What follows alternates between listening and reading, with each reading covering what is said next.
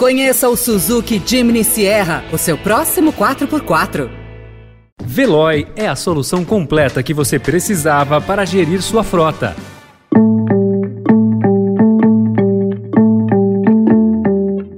Olá, seja bem-vindo, seja bem-vinda. Começa agora mais uma edição do Notícia no seu Tempo. Esse podcast é produzido pela equipe de jornalismo do Estadão para você ouvir em poucos minutos as principais informações do jornal. Entre os destaques de hoje, equipe de Lula concentra esforços em medidas fiscais e num novo orçamento. Mercado reage bem à vitória do petista. Os protestos dos caminhoneiros e o silêncio de Bolsonaro. Esses são alguns dos assuntos que você confere nesta terça-feira, 1 de novembro de 2022. Estadão apresenta Notícia no seu tempo.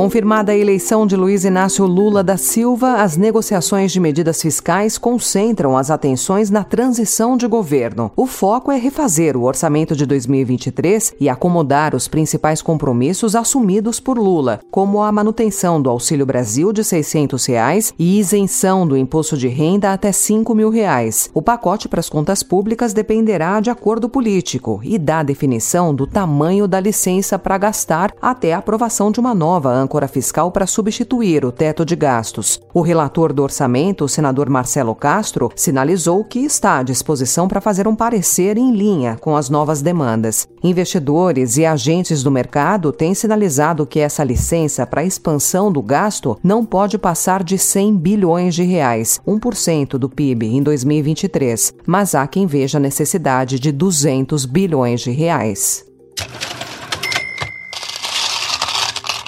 O mercado reagiu com tranquilidade à vitória de Lula. A moeda americana caiu 2,54% e o Ibovespa subiu 1,31%.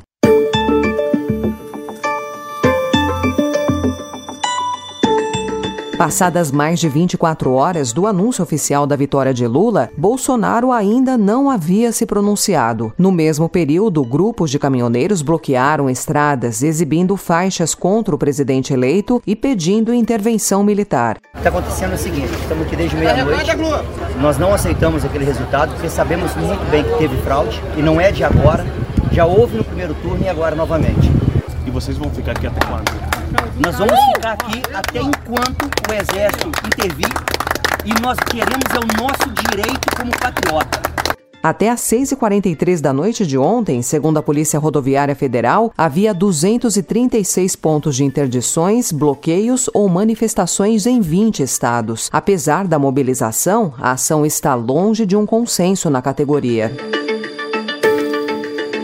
Aliás, a Polícia Rodoviária Federal entrou na mira do Ministério Público Federal em razão da suposta omissão para combater os bloqueios. O MP deu 24 horas para a PF informar as providências tomadas. Os procuradores consideram que podem estar ocorrendo três crimes: incitação ao crime e dois delitos da Lei de Defesa do Estado Democrático. Em comunicado, a Polícia Rodoviária Federal informou que as equipes estão negociando a liberação das estradas, priorizando o diálogo e observando o direito de manifestação dos cidadãos.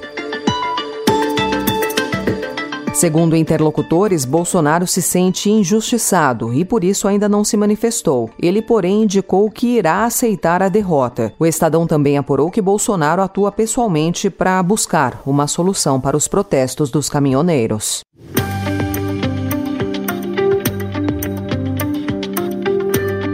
A presidente nacional do PT, Gleisi Hoffmann, telefonou para o ministro da Casa Civil, Ciro Nogueira, ontem para iniciar as tratativas de transição de governo. As conversas também aconteceram entre os dois vices, o atual e o eleito. O general Hamilton Mourão conversou com o Geraldo Alckmin e ofereceu ajuda na passagem da gestão. Segundo fontes do comando petista, o ministro de Bolsonaro se colocou à disposição para tratar do assunto, mas ressaltou que ainda não sabe quem será o indicado pelo presidente para trabalhar na transição.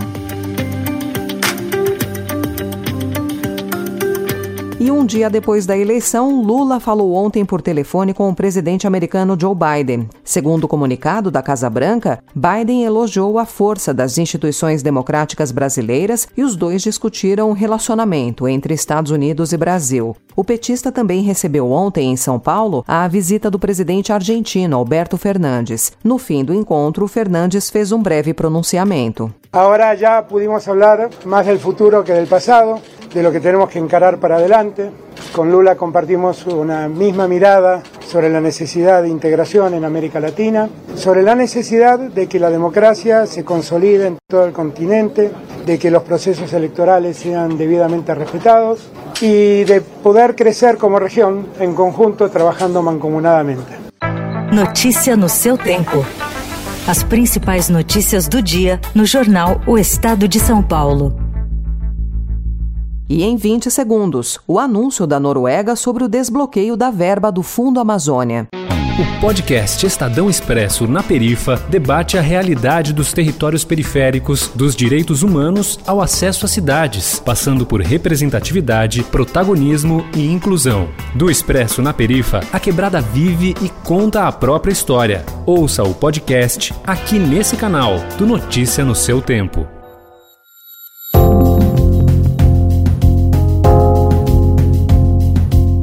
A Noruega anunciou ontem que vai retomar a ajuda financeira contra o desmatamento da Amazônia do Brasil, congelada durante a presidência de Jair Bolsonaro. A informação foi confirmada à agência de notícias AFP pelo Ministério do Meio Ambiente do país europeu. Os recursos estavam parados depois de um atrito com a gestão Bolsonaro. Cerca de 2 bilhões e meio de reais poderão ser usados em ações de prevenção.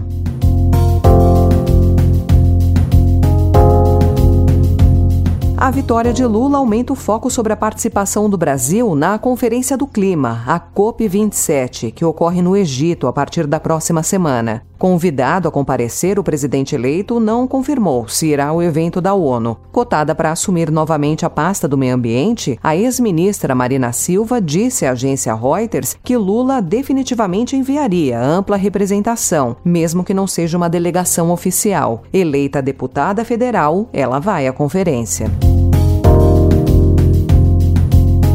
Enfrentando uma crise política, Israel realiza hoje a sua quinta eleição em quatro anos. Com o avanço da extrema-direita consolidado nas pesquisas e a possibilidade do sumiço de partidos tradicionais, o país continua dividido, o que pode selar o retorno de um velho conhecido ao cargo de premier, Benjamin Netanyahu. As últimas pesquisas indicam que o partido dele, o Likud, deve ser o mais votado, mas analistas dizem que com a margem atual, Bibi pode não conseguir formar um gabinete.